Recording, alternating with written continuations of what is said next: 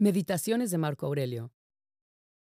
Conocido como el sabio o el filósofo, fue emperador del Imperio Romano desde el año 161 hasta el año de su muerte en 180. Meditaciones es una obra excepcional escrita en el fragor de las duras campañas en el norte del imperio. Escuchemos un fragmento. Por más que tuvieses de vivir tres mil años, y si quieres, aún treinta mil, con todo, haz por acordarte que ninguno pierde otra vida, al morir, que ésta con que vive, ni vive con otra que con esta que pierde.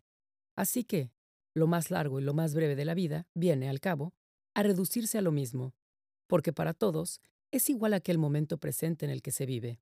Será, pues, igual a todos los que se pierde de vida, y de este modo, lo que se pierde viene a ser un indivisible. Porque ninguno puede perder ni aquel tiempo que ya se le pasó, ni tampoco el que aún está por venir.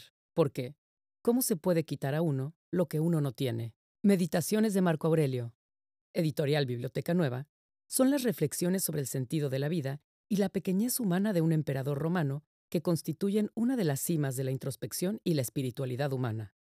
Toma y lee.